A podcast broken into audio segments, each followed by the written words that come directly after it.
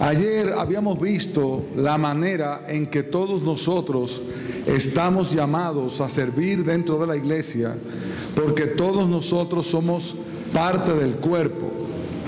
Y esto lo vimos a través del pasaje de Primera de Corintios capítulo 12, donde fuimos analizando de qué manera todos nosotros tenemos una parte importante dentro del cuerpo local donde Dios nos ha colocado.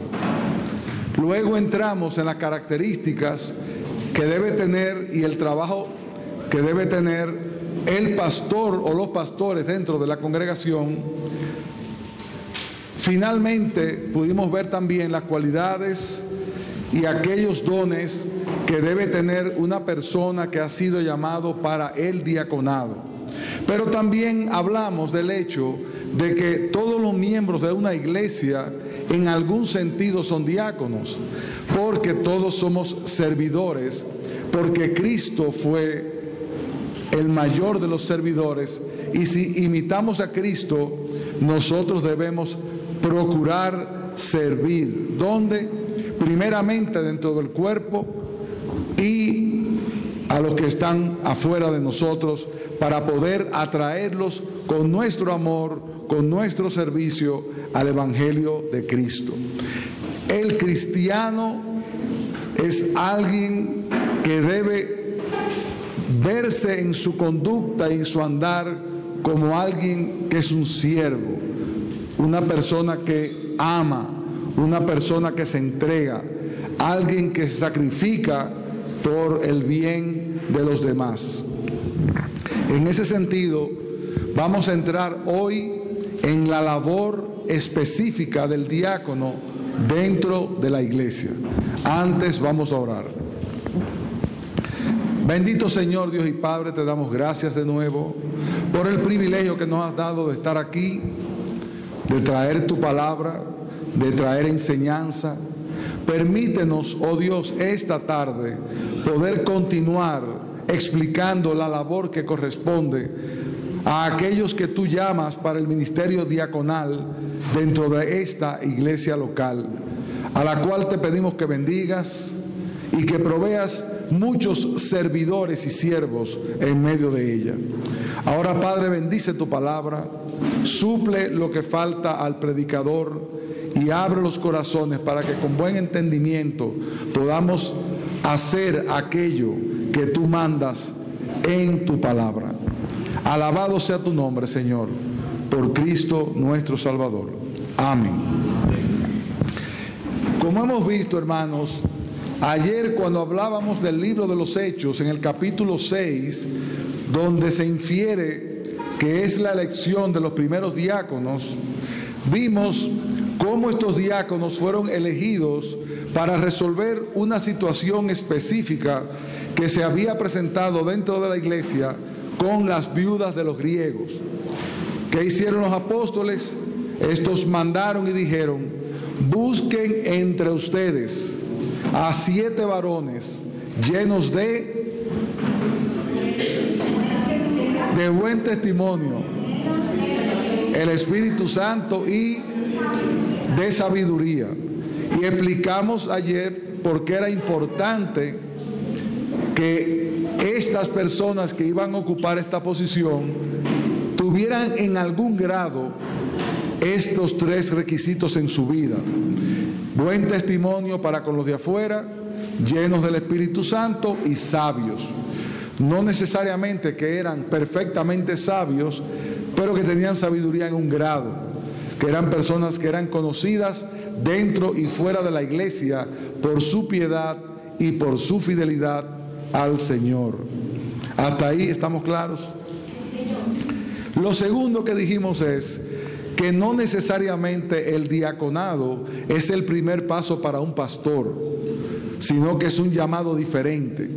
Por lo que una persona puede ser diácono y no llegar nunca a ser pastor, y puede no ser diácono y llegar a ser pastor, y puede ser diácono y terminar siendo pastor pero no necesariamente una cosa implica la otra, ni una es un paso para llegar a la otra posición.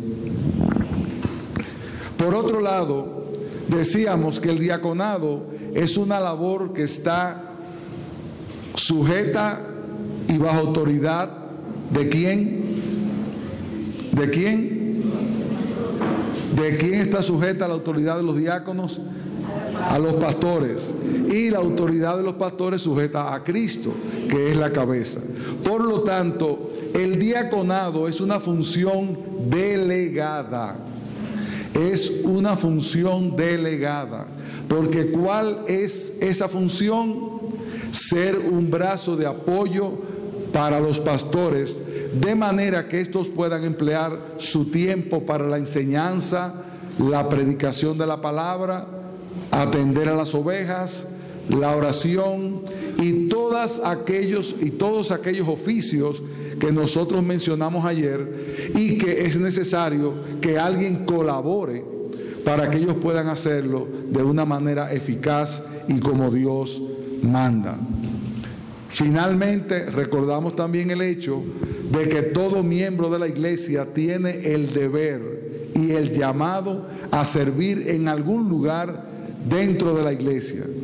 En este caso específico, debajo del pastor como autoridad principal, luego debajo del diaconado como esa autoridad que sirve y luego ese servicio voluntario que cada uno debe ofrecer, donde no necesariamente tiene que estar en un ministerio específico, ya que hay muchas maneras, como vamos a ver ahorita, de servir dentro del cuerpo de Cristo. Lo importante y la idea que nosotros queremos que quede claro en la mente de todos es que en el cuerpo no hay miembros como inútiles. En el, en el cuerpo no hay miembros, todos nosotros tenemos una labor que hacer.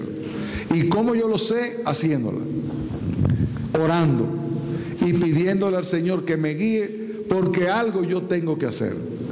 Porque decíamos que es un cuerpo donde se unen todas las coyunturas que trabajando entre ellas hacen un solo cuerpo que va a llegar a la estatura de la unidad de la fe en Cristo. Habiendo aclarado esto, vamos a ver ahora cuál es la labor esencial de los diáconos. Vamos a hacer un, un recuento primero y luego vamos a entrar en cada uno en detalle. Los diáconos, como apoyo del pastor, están llamados a la labor esencial y primaria, no única, esencial y primaria de ocuparse de los más pobres y de los más necesitados. Segundo, los diáconos están llamados a colaborar con el pastor o con los pastores y ancianos en todo aquello en que pueda quitar una carga al pastor para poder hacer su oficio. Los diáconos están llamados a servir la cena del Señor. Los diáconos están llamados a ocuparse de la edificación y todo lo que esto implica para que esté preparada y adecuada para el culto que se va a realizar dentro de ella. Los diáconos están llamados a dirigir, a organizar y a preparar aquellas actividades que se hacen dentro de la iglesia. Los diáconos también están llamados a colaborar y trabajar en aspectos concernientes a permisos y asuntos que tienen que ver con el Estado. Nosotros pensamos que hay cuentas que rendir al Estado en algún sentido, pues normalmente los diáconos deben hacer ese trabajo. Los diáconos deben velar por el orden en el culto, los diáconos deben velar por la hospitalidad. Esto no significa que los pastores en un momento dado no se ocupen de alguna de esas cosas, pero no es labor primaria de los pastores, es una labor primaria de los diáconos y como quiero recalcar, siempre debajo de la autoridad pastoral. Por lo tanto, los pastores dan las directrices, los pastores dan el lineamiento, los diáconos ejecutan aquello que los pastores envían a hacer dentro de la iglesia. Por lo tanto, tenemos que aclarar que el diaconado no es una especie de cámara baja a lo que los pastores le piden permiso para hacer cosas. Los pastores pueden consultar con los diáconos y es sabio hacerlo, pero no se convierte el diaconado en un lugar donde cuando el pastor va a tomar una decisión tiene que pedirle permiso para cada cosa que haga, porque se supone que el pastor o los pastores gobiernan. Ahora, un pastor sabio, un cuerpo pastoral sabio, en decisiones de cierta magnitud o en decisiones de sabiduría, es muy probable que consulte con los diáconos para oír la opinión de otros. Dice la Escritura, en la multitud de consejeros hay sabiduría. Primariamente los diáconos son un brazo de apoyo para los pastores. Ese brazo de apoyo se manifiesta esencialmente ayudando a los pobres y necesitados.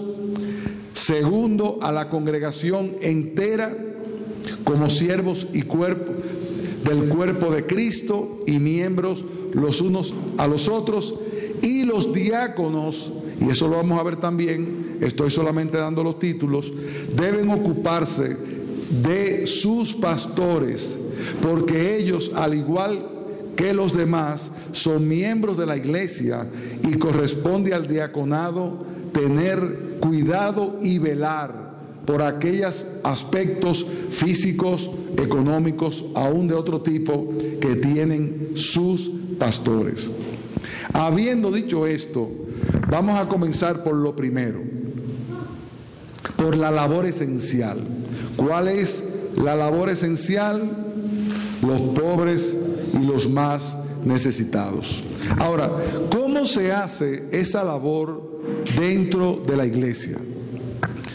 Lo primero que tenemos que hacer es investigar la necesidad de aquella persona que acude a la iglesia o que la iglesia ve que está en una situación de problema y que necesita ser ayudada. Y esta ayuda no siempre es económica. Esta ayuda puede ser de salud, que hay que llevar un médico, esta ayuda puede ser un consejo, esta ayuda puede ser que estén pasando por una situación difícil, esta ayuda puede ser un hermano que perdió su trabajo.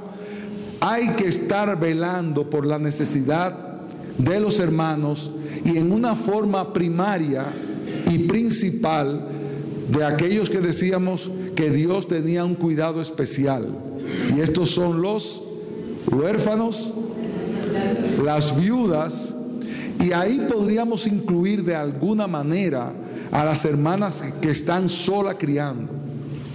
Debemos velar por esas hermanas para poder suplir a veces necesidades que tienen, que los diáconos deben velar por ellas, por ejemplo, una necesidad económica o una necesidad de otro tipo, porque a veces aquellas que están criando solas van un poquito más forzadas que las que tienen marido.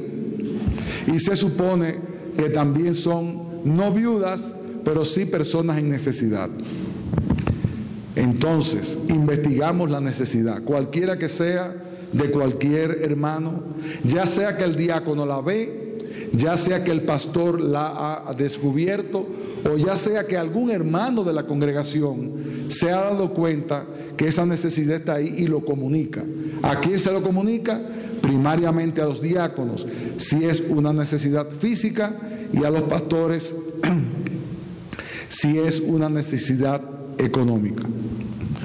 Luego de investigar esa necesidad, el diácono no solamente acude a proveer lo que hace falta, sino que ahí viene la parte de la sabiduría, viene la parte de la sensatez, viene la parte del sentido común, de uno poder sentarse con esta persona y hacer algo más que darle lo que necesita.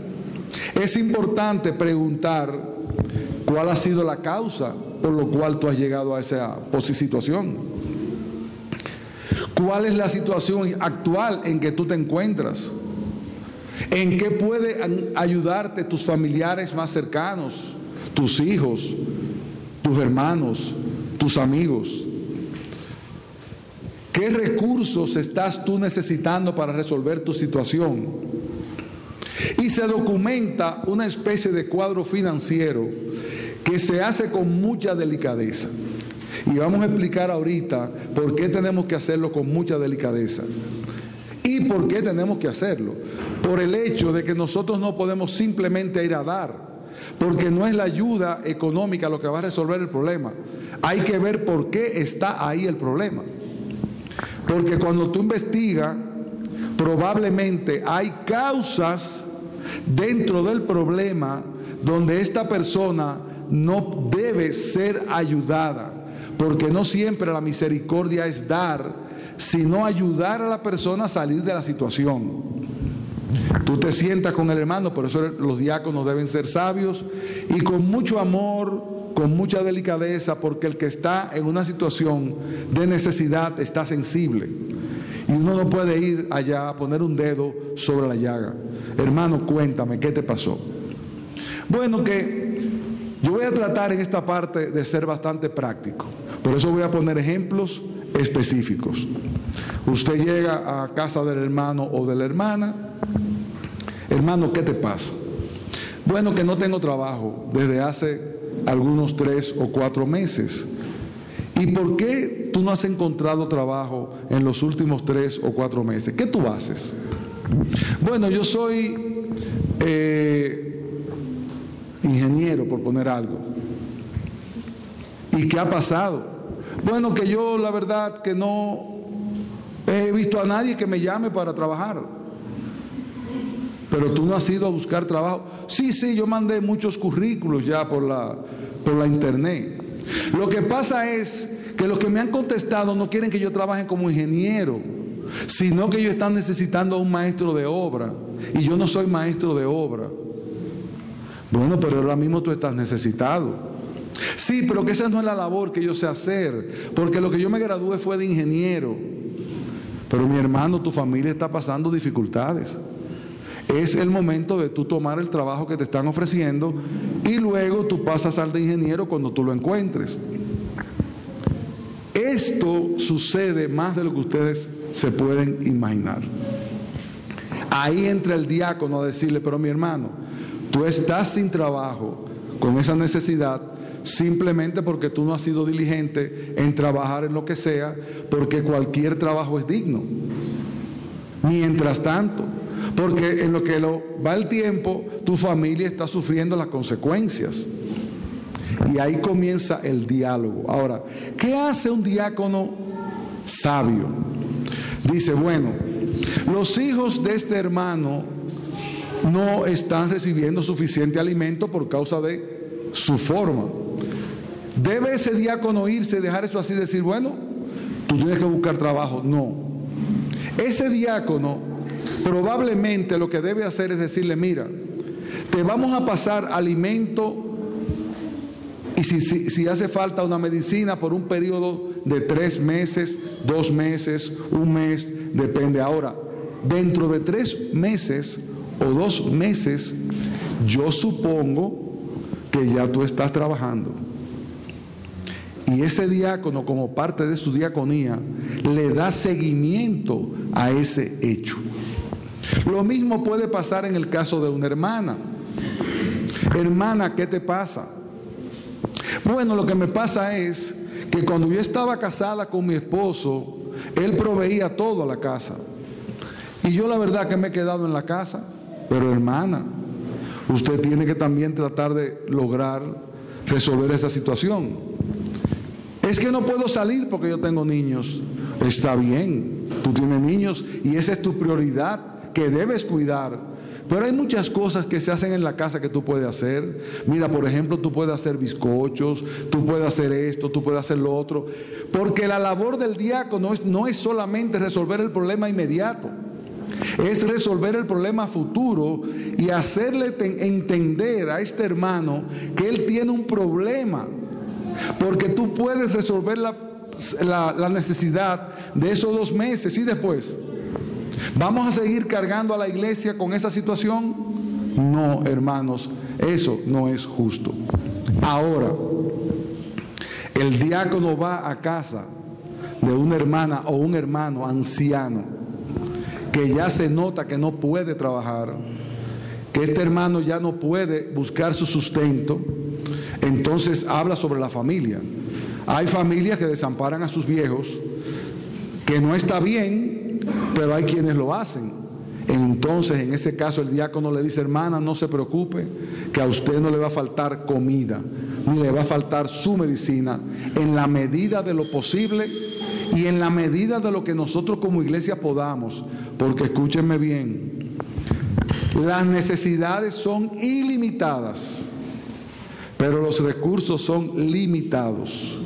Por lo tanto, debemos tener sabiduría para repartir de manera que toque a más. No usar todo para una sola persona. En ese caso no hay que averiguar mucho. Ya este hermano se ve que está en una situación X y que hay que ayudarlo. Igual con alguien que tiene un accidente, una persona enferma, si hay que ayudarlo con las medicinas, si hay que ayudarlo con el hospital, pero siempre buscando la manera de que esta persona necesitada haga un esfuerzo por suplir lo que en su disposición está suplir o con las personas que están alrededor de ellos. ¿Por qué? Porque hay muchos hijos que dicen, como dice la escritura, es corbán, es mi ofrenda a Dios con lo que yo pudiera ayudarte. Dice un escritor que para un hijo, para un padre pobre, mantener a 10 hijos no es un problema. Él hace todo lo necesario para mantenerlo. Pero para 10 hijos ricos, mantener un padre pobre es un problema. Siempre están buscando, a mí no es que me toca, porque fulano está en mejor posición que la mía. Yo no he recibido casi nada de papá. El que más ha recibido fuiste tú porque te pagó la universidad. No, hermanos, dice la escritura, honrad padre y madre, que es el primer mandamiento con promesa. Un hijo cristiano está llamado a ayudar a sus padres mayores en caso de necesidad. Como un padre cristiano está llamado a ayudar a un hijo si lo ve también en necesidad, pero no solamente a un hijo, sino también a un hermano, sino también a un amigo porque no siempre debemos dejar en manos de los diáconos esa ayuda. Si usted puede colaborar, hágalo directamente, porque dice la Escritura que más bienaventurado es dar que recibir y que no sepa tu mano izquierda lo que hace tu mano derecha.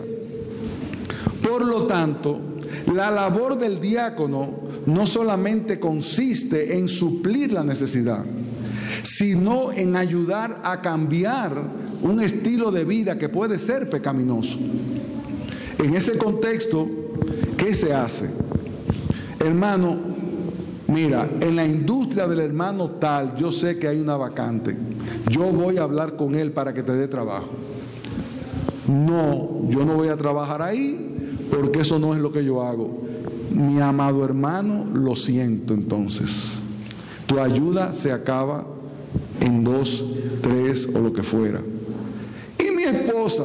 No, tu esposa no va a pasar hambre. Pero a ti no te va a llegar mucho de lo que le va a llegar a ella. Porque hay que forzar, estar atento a esos débiles. Pero tú no puedes tampoco ayudar a una persona que no quiere trabajar a que no trabaje. Porque dice la escritura que el que no trabaje, que tampoco coma. Y muchas personas creen que la iglesia es un lugar de beneficencia. La iglesia es un lugar donde se viene a predicar la palabra de Dios primordialmente y que como parte del amor que Dios nos manda a tener los unos por los otros, a tener cuidado de los demás. Pero ese cuidado es muy inmenso. Ese cuidado va desde un cuidado material como el que estamos mirando ahora hasta un cuidado espiritual. El diácono también se puede ocupar de esas labores espirituales. Yo no noto tu familia así o allá.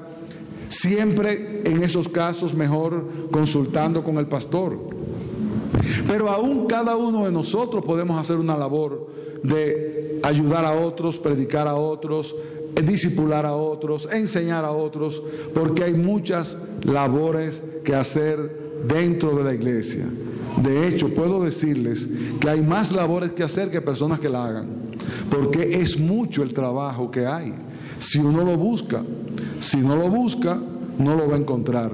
Entonces es nuestro llamado a que nosotros estemos atentos en qué yo puedo servir al Señor, porque es ese mi privilegio, si tú eres un creyente.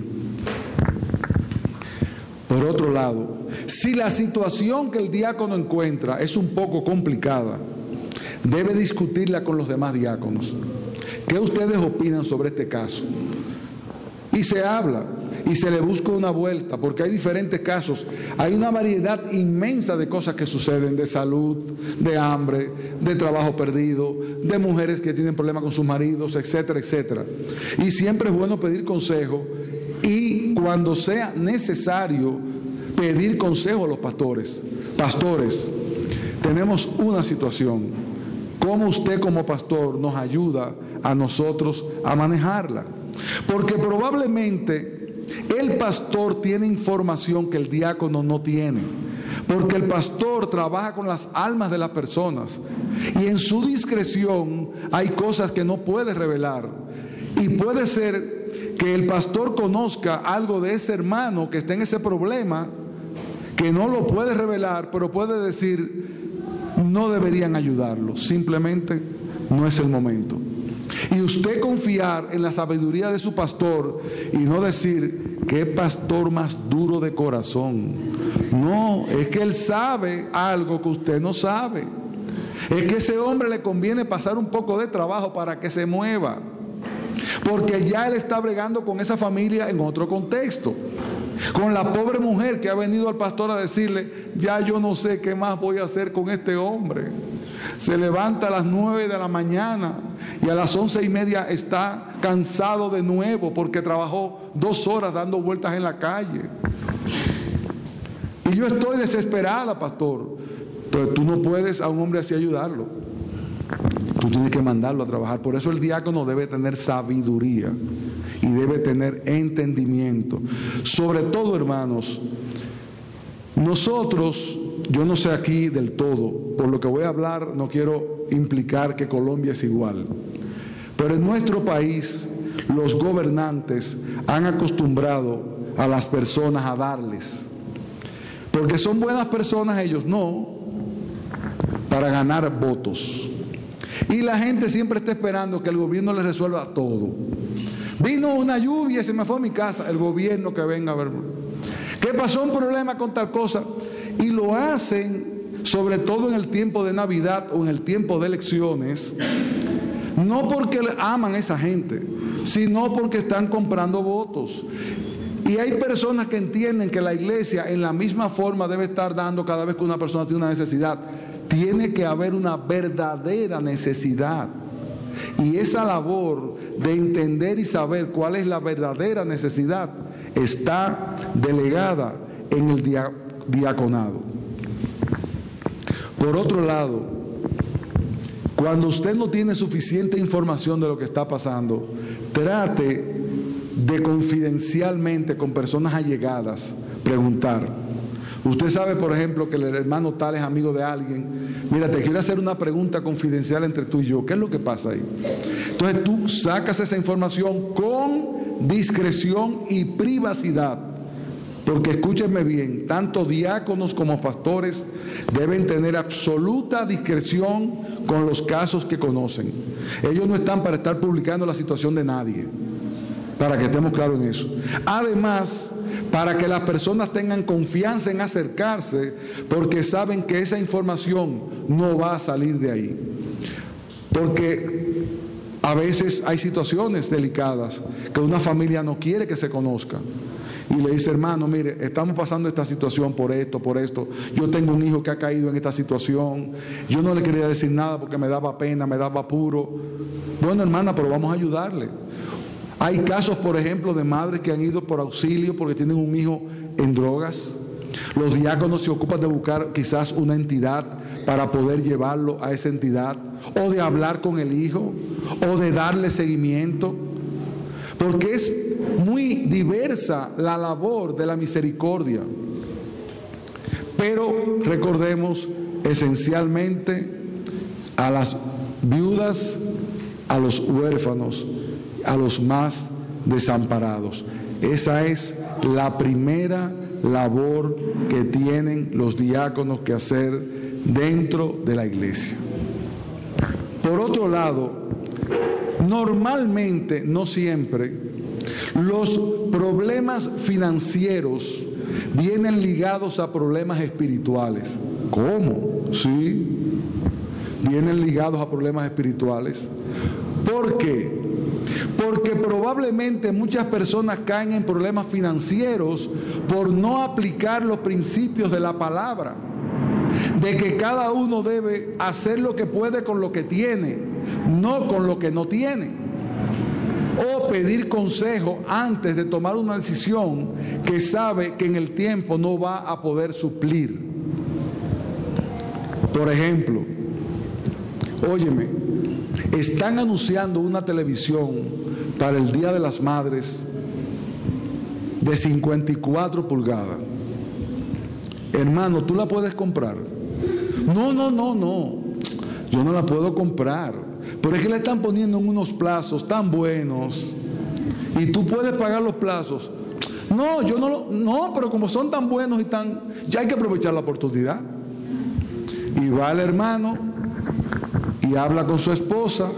Y la esposa le dice: Ay, mi amor, este no es el momento de meternos en una televisión de 54 pulgadas, porque sin televisión nosotros podemos vivir. Y tú sabes lo estrecho que estamos. Ay, no, pero es que esos hijos de nosotros no pueden ver la televisión tan chiquita. Yo quiero complacerlo con una televisión más grande. Y este hermano va y compra la televisión de 54 pulgadas y paga la primera cuota.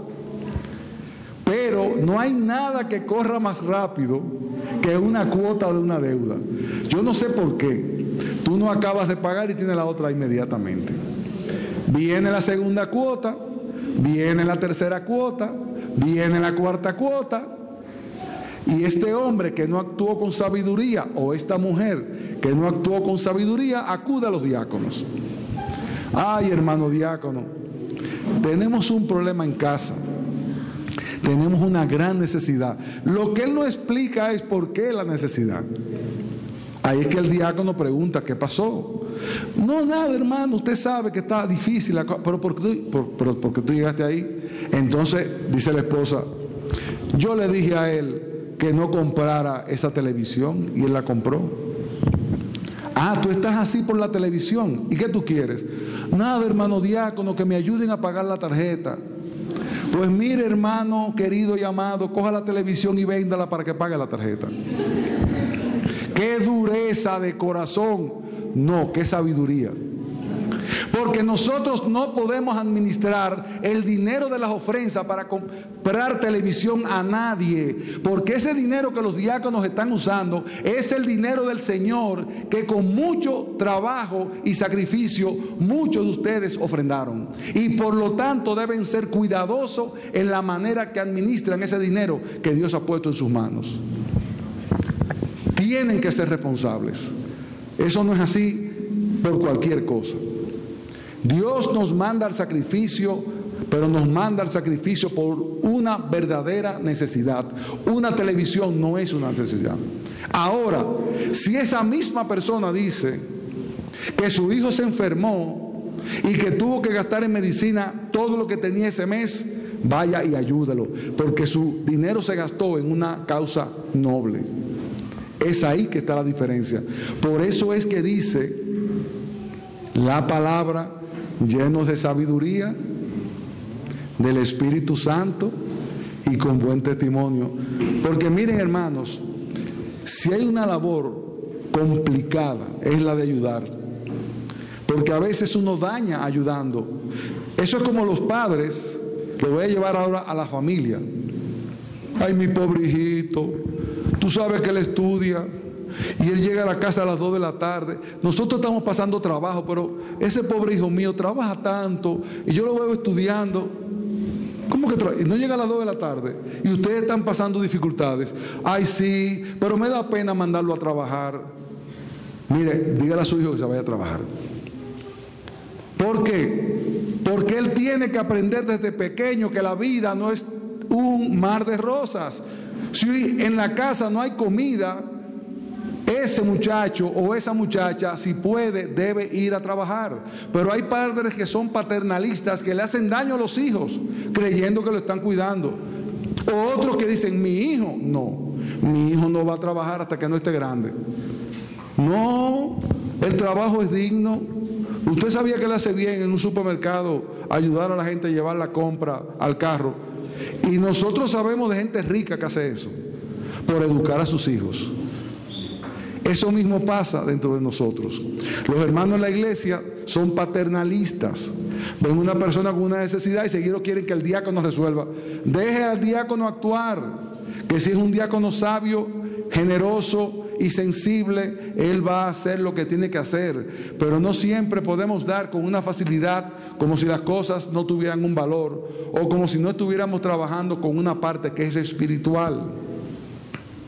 Porque muchas veces se llega ahí por pecado, por haber hecho uso indebido de las cosas, por haber, perdón, gastado más de lo que yo podía gastar, a veces por aparentar una situación que yo no tengo. Mire, pastor, es que todos los niños de la escuela van con una mochila marca Adidas y a mí me da puro con el mío.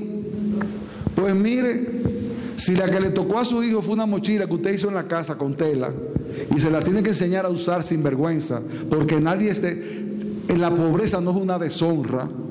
Enséñela a ir a la mochila que usted le puede hacer, no la mochila que usted no le puede comprar. ¿Usted sabe por qué no?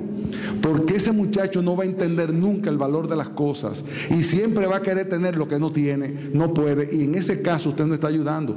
Así mismo sucede en la iglesia. Nosotros decimos sí, pero sabemos que es verdad. Hay veces uno ve al hijo y dice, ay, el pobre muchacho, yo lo veo, yo lo veo tan triste, que él quiere ir a esa fiesta, yo no, yo no tengo con qué darle. Y se mete la madre en un lío o en un problema para ayudar a ese muchacho que vaya a una fiesta.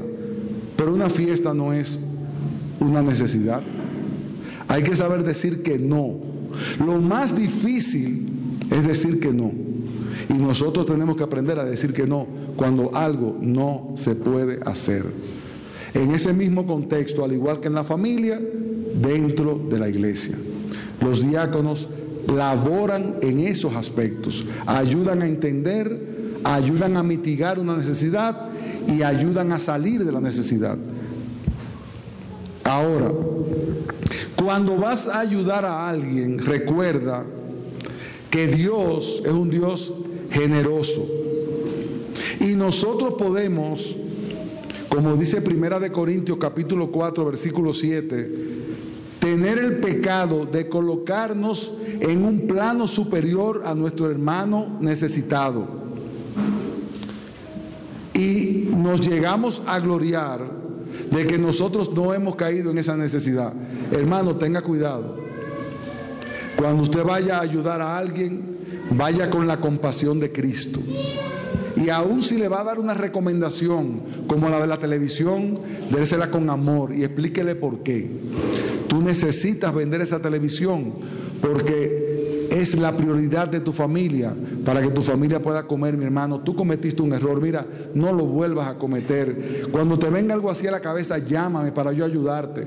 Es más, Vamos a sentarnos a ver cómo tú estás llevando tu presupuesto, si tú me lo permites, para ayudarte a distribuirlo mejor.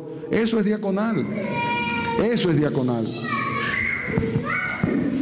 Por otro lado, de acuerdo a Mateo 18, 32, 33, puede estar la maldad de tratar a otros ásperamente después que Dios a nosotros nos ha tratado con gracia.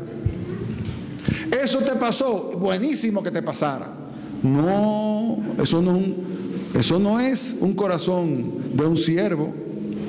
Mi hermano, mire, eso le pasó a usted por no pedir consejo, por no averiguado con un, pastor, por no haberle hecho caso a su esposa.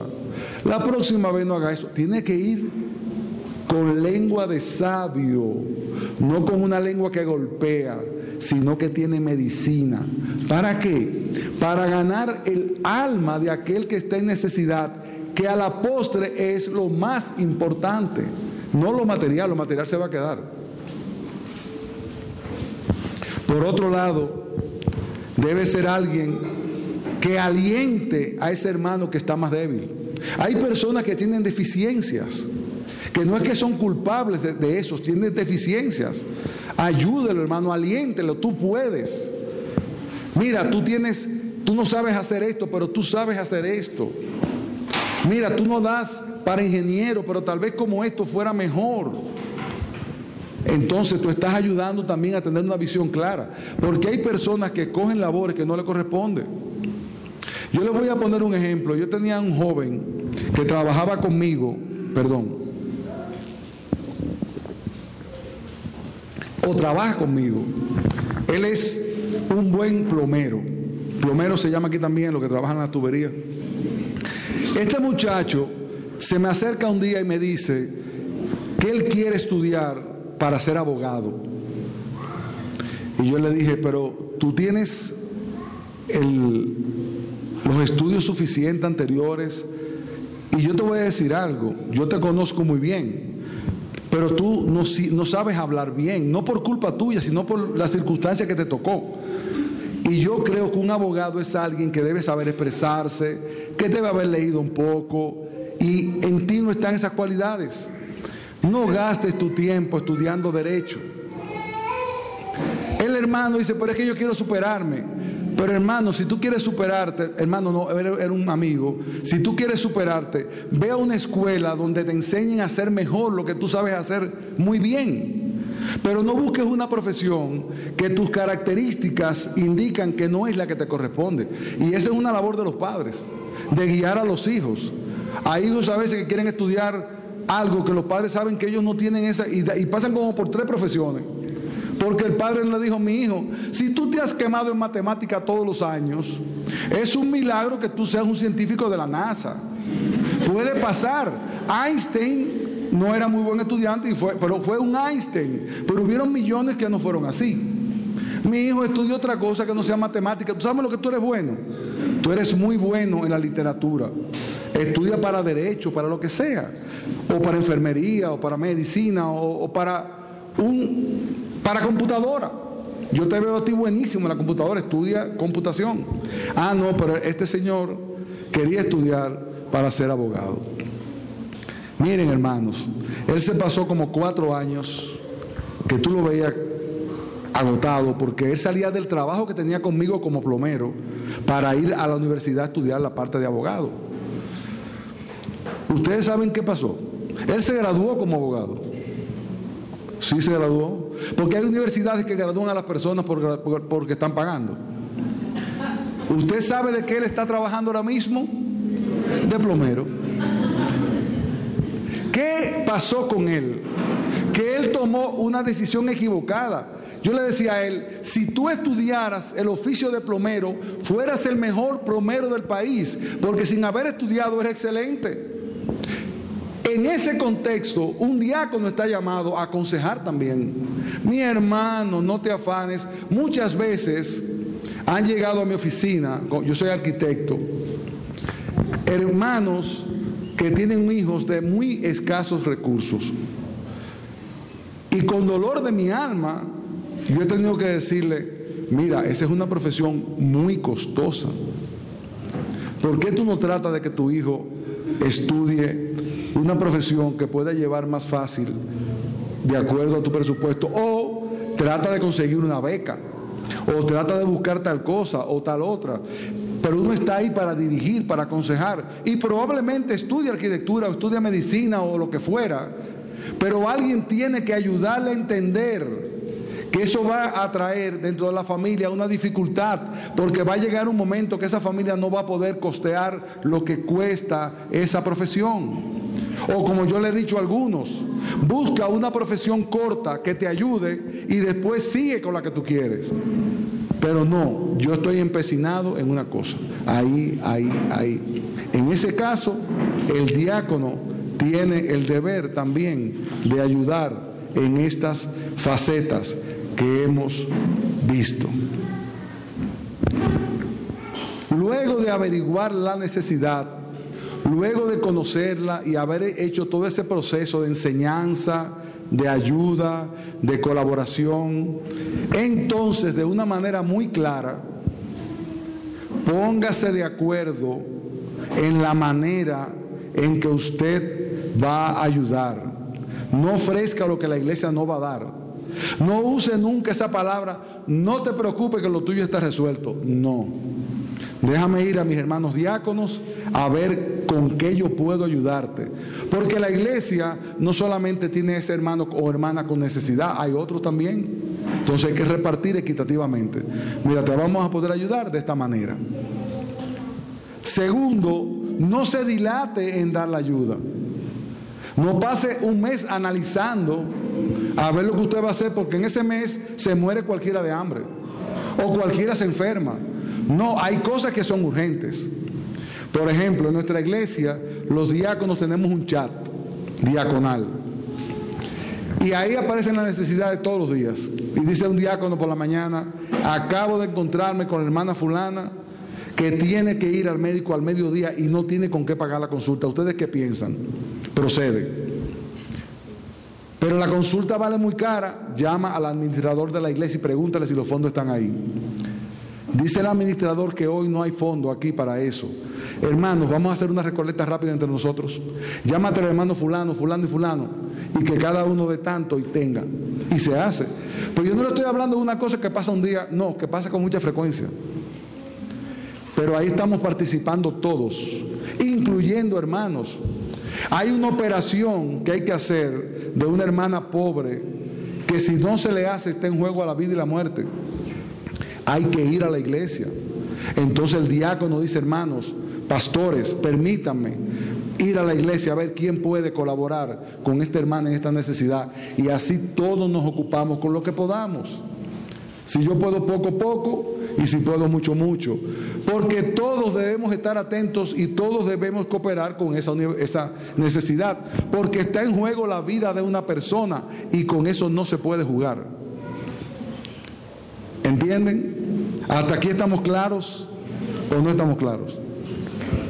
Yo espero que sí. Después que se cubre la necesidad, hay que dar seguimiento hay que llamar, ¿cómo va el asunto? ¿Cómo van tus deudas? No, ya, hermano diácono, ya estoy pagándolas. Ay, qué bueno. ¿Y cómo va la cosa ya con tu comida? No, ya yo estoy supliendo. Es más, ya la iglesia no tiene que darme más comida. Ya pueden parar eso ahí. Hay otros casos que se les resuelve el problema de, la, de la necesidad económica y se quedan callados. Entonces cuando el diácono va le dice, hermano, ¿y cómo está lo tuyo? Ay, si tú supieras lo bien que me está yendo, tengo un trabajo mejor. ¿Y por qué todavía tú nos has anunciado que ya esa ayuda que te estaban dando ya deben quitarla? Bueno, que tú sabes que se me ha pasado, yo quería esperar un tiempo. No, hermano, no. Mira, tenemos que terminar ahí, porque esa ayuda que tú estás recibiendo, hay otro que la necesita. Todo eso es una labor diaconal. Estar atentos a todo eso. Finalmente haga todo eso con un espíritu de privacidad y de humildad. No se ponga a estar contando a todo el que está por ahí que usted está trabajando con el hermano tal que tiene una necesidad, porque mire, el que está en necesidad está en debilidad y no quiere que lo estén exponiendo. El diácono debe ser discreto, todo lo discreto posible. Es más, hay casos y casi la mayoría, en que ni siquiera con su esposa debe hablarlo. ¿Por qué? Porque su esposa no es diaconisa, su esposa es la esposa de él. Y hay casos que a lo mejor lo puede conversar porque no son tan privados, sino que mucha gente lo sabe y, lo habla para, hasta para ayudar en un consejo con su esposa. Pero se supone que tanto el diácono como pastor, lo que se le dice en secreto se debe quedar en secreto. Porque usted no habló con la esposa del pastor ni con la esposa del diácono. Usted habló con el pastor y con el diácono. Ahora, si usted quiere decirle, yo no tengo ningún problema que tú hables con tu esposa esta situación, no hay ningún problema. Pero no siempre las esposas tienen que estar enteradas de situaciones que están pasando. ¿Por qué? Porque tú estás exponiendo a alguien que no vino a contar un problema por gusto, vino a contar un problema por una necesidad. Entonces, con los problemas de los demás, somos discretos. Pero no solamente los diáconos y los pastores, todos nosotros.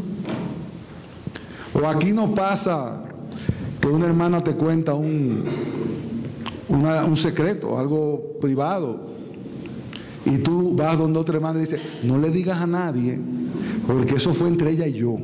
Y como yo te quiero tanto entre tú y yo, tú no sabes lo que esa hermana está pasando con su marido ahora mismo. Ay, no me diga. Ora por ella. Y esa hermana va donde tu otra amiga y le dice, aquí entre tú y yo, me lo contaron muy privadamente. Hay que orar por tal hermana. Ay, yo no sabía. Cuando tú vienes a ver media iglesia lo sabe y nadie lo sabía. Hermanos, seamos discretos. No hable más de lo que tiene que hablar. Que en la mucha palabra no falta pecado. Yo les digo la verdad. Pocas veces yo me he arrepentido en mi vida de haberme quedado callado de algo. Ahora, de haber hablado algo que no debí muchas veces. Un comentario, que nadie me lo preguntó, ¿y para qué lo hiciste? Ahora, eso en el caso de los pastores y los diáconos es serio. Porque se supone que una persona va por la confianza donde un pastor a llevarle un problema y ese problema debe quedar ahí. Lo más que puede pasar es que ese pastor tenga que consultarlo con los demás pastores, si hay varios, y decirle, hermana o hermano, este problema yo tengo que consultarlo con los otros pastores porque es un poquito grave y yo no quiero actuar solo, sino con sabiduría. Y eso se da entre los diáconos también. Mira, yo tengo que hablar esto con los diáconos para que ellos me ayuden y me aconsejen a ver cómo va a manejar tu problema y así todos se involucran. Ahora, la otra cara de la misericordia es que dice Pablo tajantemente, directamente, en segunda de Tesalonicenses capítulo 3, versículo 10. Si alguno no quiere trabajar, tampoco coma. ¿Cómo? Si alguno no quiere trabajar, tampoco coma. Y eso lo dijo Pablo. Sí, eso lo dijo Pablo inspirado por el Espíritu Santo. Porque si una persona no quiere buscar su sustento, déjelo, déjelo hasta que tenga que buscarlo, porque no vamos a hacer nada con estar ayudando. Claro, salvaguardando su familia hasta donde se puede. Porque la pobre esposa no tiene culpa, ella está llorando como una Magdalena porque este hombre no funciona de ninguna manera. Mire, pastor, ya yo no sé qué hacer. Él no se mueve, él siempre está cansado. Él siempre está agotado. Es de ese tipo de gente que dice la escritura en Proverbio que sale a la calle y dice, hay un león allá afuera, yo me voy a quedar aquí. Pero ¿y cuál es el león? Si hay muchísima gente en la calle. No, no, no, pero mire que ese león es fuerte. Yo no he salido por seguridad de mi familia. Sí. Vete a, luchar con lo que tú no quieres allá afuera. Porque óigame bien, como decía en una película Cantinflas, hay gente que le gusta ganarse el pan con el sudor del del frente, no con el sudor de su frente. Y dice la palabra que el hombre trabajando llevará sustento a su hogar. La esencia de un hombre es ser proveedor. Esa es la esencia de un hombre. Y la esencia de una mujer es ser ayuda de ese proveedor. Y hay momentos en que la mujer tiene que ayudar a ese hombre a levantarse de la cama porque tengo una depresión. Mi amor, no te preocupes, que estamos aquí luchando. Y ella ahí fía al pie de, ¿y qué tú quieres que yo haga? Que no me compre ropa, no me compro ropa.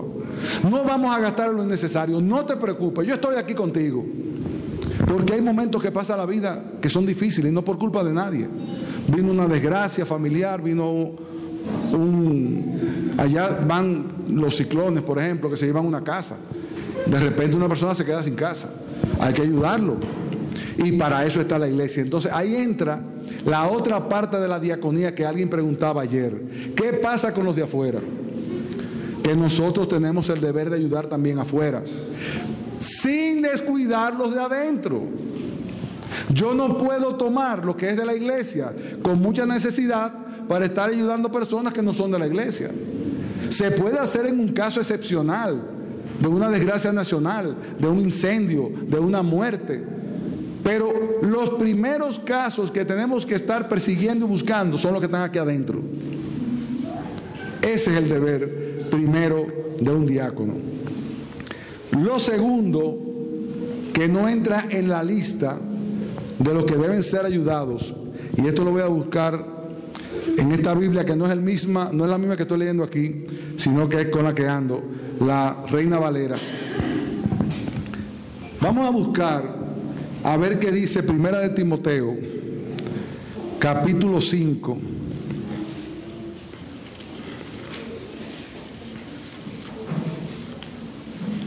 A partir del versículo 3. Primera de Timoteo, capítulo 5, a partir del versículo 3. Dice aquí, honra a las viudas que en verdad lo son. ¿Cómo así? Pero todas las viudas son viudas desde que se le muere su marido. No, no, no. Fíjense a qué, se está refiriendo aquí. Una viuda en Israel dependía siempre de su marido en el sustento económico. Lo que está diciendo es que a lo mejor la viuda cuando murió su marido quedó bien. Entonces esa en el sentido de lo que se está hablando ahí no es una viuda verdadera. Dice, honra a las viudas que en verdad lo son, que en verdad es una desamparada, es lo que quiere decir. La viuda que en verdad lo son, primer requisito. Pero si alguna viuda tiene hijos o nietos, aprendan estos primero a ser piadosos para con su propia familia y recompensar a sus padres, porque esto es bueno y agradable delante de Dios. ¿A quién le toca la viuda que verdaderamente es viuda? Primero a sus hijos y a sus nietos. Y es deber del diácono y del pastor de si tiene que visitar a los hijos y a los nietos para decirle, tu mamá está pasando trabajo y no te estás comportando como un hijo, debe hacerlo, ese hijo debe ser llamado la atención. Y si es creyente, más, porque dice que el que descuide a su madre y a su padre se comporta peor que un incrédulo, porque hay incrédulos que ayudan a sus padres. Entonces se supone que un creyente no le debe decir a la mamá, ve habla con los diáconos. ¿Cómo que hable con los diáconos? No, ve, ve, a vender algunas cosas tuyas para darle a tu mamá. Deja de ir a una serie de cosas que tú vas para darle a tu mamá. No de ese viajecito de fin de año que tu mamá está pasando trabajo. Ve llévaselo a tu pobre mamá. Ay, no, pero es que los niños tienen que ir a Disney World. ¿Hoy quién dijo eso? Si tu mamá está pasando tu calamidad. Oye, ella no te dio la vida. Tú sabes el trabajo que tú le costaste a esa mujer para llegar donde tú estás. Porque los hijos se acostumbran a sentarse en la mesa, a comerse la comida, y ellos no saben lo que eso costó. Y son exigentes. Que hoy solamente hay arroz con un poco de carne. ¿Y qué tú querías? Eso es lo que yo tengo para darte. Vete, trabaja y compra filete y ponlo aquí para que nos comamos toditos juntos. Pero también nietos, se va más lejos, que aprendan a ser piadosos con su propia familia. Y ahí entra algo en el que no solamente es el diaconado, que entra es la familia completa. Que aprendan a ser piadosos con su propia familia. ¿Qué significa eso? Tu madre está enferma, ve con tus hijos a visitarla. Para que ellos aprendan a cuidar, porque al final te va a tocar a ti que te cuiden. Y si ellos no aprenden eso desde pequeño, no lo van a hacer contigo tampoco. Ay, es que yo no quiero llevar al niño porque la, la madre está tan... Llévalo porque esa es la realidad, esa es la vida. Hay cosas que los niños no deben ver, eso es verdad. Pero no se puede vivir en una burbuja tampoco porque la vida no es una burbuja. A los hijos hay que enseñarlo desde pequeño. Es más, cómprale a tu abuela, que ella cumpleaños hoy, un regalito. Y yo no tengo nada, papi, mira, toma, ve y cómpraselo. ¿Para qué? Para que sepa que a él le toca también, porque eso se enseña. Y en la iglesia que es piadosa, eso se enseña como parte de la piedad, para que esto no suceda. Pero dice también esto es bueno y agradable delante de Dios. A Dios le agrada una familia que funciona de esa manera. Más la que en verdad es viuda y ha quedado sola, espera en Dios y es diligente en súplicas y oraciones noche y día. ¿Qué implicación da de esa mujer esas últimas palabras que yo leí? Que es una mujer piadosa. Súplicas y oraciones de noche y día. Esa mujer merece ser ayudada. Ahora, pero la que se entrega a los placeres viviendo está muerta. Manda también estas cosas para que sean irreprensibles, porque si alguno no provee para los suyos y mayormente para los de su casa, ha negado la fe y es peor que un incrédulo. Y sigue diciendo, sea puesta en la lista solo la viuda no menor de 60 años que haya sido esposa de un solo marido, una mujer que estuvo andando por ahí, que tenga testimonio de buenas obras, que es una mujer piadosa que, hace, que ayuda a los demás. Si ha criado hijos, si ha practicado la hospitalidad, si ha lavado los pies de los santos, si ha socorrido a los afligidos, si ha practicado toda buena obra, a esa viuda, ayúdala. Es así, ponle la lista, porque parece que había una lista, y de hecho en nuestra iglesia, por ejemplo, hay una lista de personas que todos los meses se les lleva una ayuda. Muchos por necesidad de un tipo, de otro, pero sobre todo en esa lista están una serie de personas mayores que ya no se pueden valer por sí mismos. Y ahí sí hay que tener cuidado porque Dios te manda a velar. Pero no a los diáconos, a todos. Vaya en Navidad y llévele una canastica a esa pobre mujer que está ahí sola. Visítela y hágale compañía una tarde, porque esa pobre mujer está ahí esperando prácticamente la muerte. Lléveselo un día a su casa a comer. Esas son obras de benevolencia, esas son obras de misericordia que toda la iglesia está, eh, está llamada a hacer. No solamente los diáconos, porque no podemos decir, eso es un asunto de los diáconos, todos nosotros. Hermana, ¿cómo amaneció hoy de su artritis? Ay, si tú supieras, yo no puedo ni caminar. Y usted tiene como ir a buscar la comida hoy. Te digo la verdad, ni me he parado a cocinarme porque no puedo. Mire, yo voy a sacar un ratito ahorita, se lo voy a pasar por allá y se lo voy a llevar un poquito de comida. Ay, qué bendición. Gracias al Señor. O voy a llamar a un diácono para que la asista. Porque nosotros debemos estar pendientes los unos de los otros, sobre todo de mujeres viudas. Ahora, pero viudas más jóvenes, no admitas, porque cuando impulsadas por sus deseos se rebelan contra Cristo, quieren casarse. Esas eran mujeres que probablemente hacían una, eh, se dedicaban a la iglesia, de repente se zafaban y se iban a andar por ahí, tenían otro marido y se, no, esa no la, a esa no la pongo en la, en la lista incurriendo así en condenación por haber quebrantado su primera fe. Aparentemente es o la fe en sí o habiendo quebrantado un voto de colaborar en la iglesia. No, no está claro. Y también aprenden a ser ociosas, andando de casa en casa, y no solamente ociosas, sino también chismosas y entremetidas, hablando de lo que no debieran. Quiero pues que las viudas jóvenes se casen, críen hijos, gobiernen su casa, que no den al adversario ninguna ocasión de maledicencia. ¿Está claro o no está claro? Hay que explicar el texto un poco más. ¿Verdad que no? Eso, está ahí, en la palabra.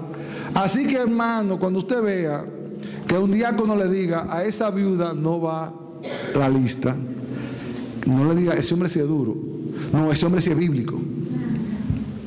Claro que hay situaciones que se presentan, porque esto no es una regla. A veces hay que romper, no la regla, pero sí hay que ver el momento. Hay momentos en que sí hay que hacer un asunto con alguien. Para que no tomemos ahora una ley de Media y de Persia. Eh, si cumpliste 60 años, tú no vas a la ley. Espérate, no, porque a lo mejor tiene 59 y ya está bastante dadita, como estoy yo. hay circunstancias. Tenemos que tener cuidado. Porque siempre, hermanos, lo que debe primar es la misericordia y el amor. Y el amor cubre multitud de faltas, y el amor entiende, y el amor averigua, y el amor trata de ver cómo ayuda de la mejor manera posible. En ese contexto es que los diáconos tienen su labor esencial. Vamos a entrar ahora en la próxima sesión en otras labores, pero antes de terminar, Dice la palabra, la mano del negligente empobrece, pero la mano de los diligentes enriquece. Dice Proverbios 12:24, la mano del diligente se señorará, mas los indolentes serán tributarios.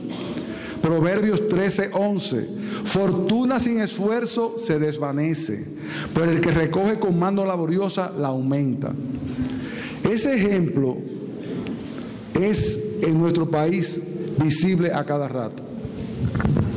Hay familias que eran ricas, poderosas, mientras estaban los viejos ahí. Los viejos que ni siquiera sabían leer mucho, ni se habían educado en Harvard, pero que se fajaron a trabajar y algunos sin conocer el idioma porque vinieron de fuera. Y hacen un emporio y vienen estos señoritos que ellos mismos criaron, que no dieron un golpe, graduados de la Universidad de Londres, a traer una serie de nuevas implementaciones, porque esa fortuna no lo hicieron con el esfuerzo de ellos, fue con la de los padres, y la fortuna se desvanece, porque ya a quien le costó trabajo hacerla, no está. Ahora vienen estos muchachos a inventar, y a decir que hay que comprar carro porque un ejecutivo debe andar en un carro de tal tipo. Y tenemos que hacer cambio y comenzar a, buscar más personal y hacer una serie de cosas que al final lo que era una empresa próspera. Pero ¿qué pasa? No se acostumbran a vivir allá abajo, quieren seguir aquí y ahí arranca las deudas. Y deuda van y deuda vienen. Porque los padres no enseñaron a los hijos a que las cosas se consiguen con esfuerzo. Y ese es un deber de la iglesia también, de los padres enseñar a sus hijos. Y ese es un deber del pastor. Y es un deber de cada uno de nosotros. Hermanos, usted quiere ver un hombre delante de los reyes, busque un hombre diligente. Usted quiere que algo se haga, busque a alguien bien ocupado. No busque en la iglesia una gente que no, no, busque uno que esté bien ocupado, que se va a hacer. Pero eso se enseña, eso se acostumbra. Y eso es parte de la enseñanza espiritual, porque eso está en la palabra. Y si está en la palabra, es porque Dios quiere que nosotros conozcamos eso y lo apliquemos. Eclesiastés 9:10. Todo cuanto haya ser tu mano, hazlo según tus fuerzas, porque en el Seol donde vas no hay obra, ni propósito, ni conocimiento, ni sabiduría. Hermanos, el creyente debe ser reconocido por ser laborioso, por hacer las cosas lo mejor que pueden, por hacer su trabajo con diligencia. ¿Por qué? Porque cuando tú trabajas, aún en tu labor, tú lo estás haciendo para Dios. Y a Dios se le da lo mejor. Decía John Owen que para dar los diáconos deben determinar que sean realmente pobres y no que pretendan serlo para sacar ventaja. ¿Cuál es el grado de su pobreza con relación a las circunstancias O sea, cuáles son sus posibles fuentes de ayuda, cuán destituidos están, en qué otras cosas están dando según las reglas, que en otras cosas están dando según las reglas. Un hermano que anda desordenado, tú no puedes estar ayudando, porque ni siquiera están dando correctamente. Que trabajen y laboren de acuerdo a su habilidad, no a lo que quiere. Que los diáconos procuren consolarles y aconsejarles y exhortarles a la paciencia, la sujeción y el contentamiento. Si la persona necesitada es parte de una familia cristiana, es obligación primaria de esta darle la ayuda si está dentro de sus posibilidades. Yo creo que con esta parte podemos concluir en cuanto a la ayuda a los pobres y a los más necesitados. ¿Algo no quedó claro en este aspecto? ¿Está claro? Si quedó claro, vamos a dar un receso para continuar ahora con las otras labores que los diáconos deben ejecutar. Esperamos que este mensaje haya sido edificante para tu vida. Si deseas este y otros mensajes, visita nuestra página en internet iglesiaraa.org. Este es un recurso producido para la Iglesia Cristiana Bíblica Raha.